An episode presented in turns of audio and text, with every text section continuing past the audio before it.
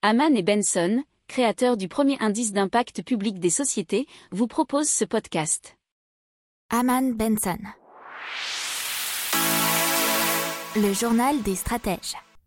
Allez, on continue avec euh, les monnaies numériques et on va vous parler bah, d'un rapport de JP Morgan et du cabinet Oliver Wyman qui nous dit que bah, ces monnaies numériques pourraient vraiment profiter aux entreprises puisque JP Morgan et Oliver Wyman plaident en faveur d'un réseau de monnaie numérique de banques centrales.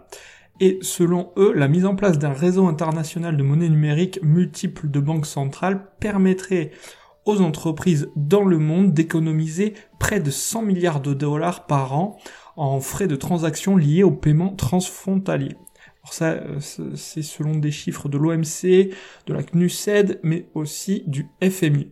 Ils estiment que sur les 23 500 milliards de dollars de paiements de gros qui traversent les frontières chaque année, ce qui fait environ 25% du PIB mondial, les entreprises perdent près de 120 milliards de dollars en frais de transaction.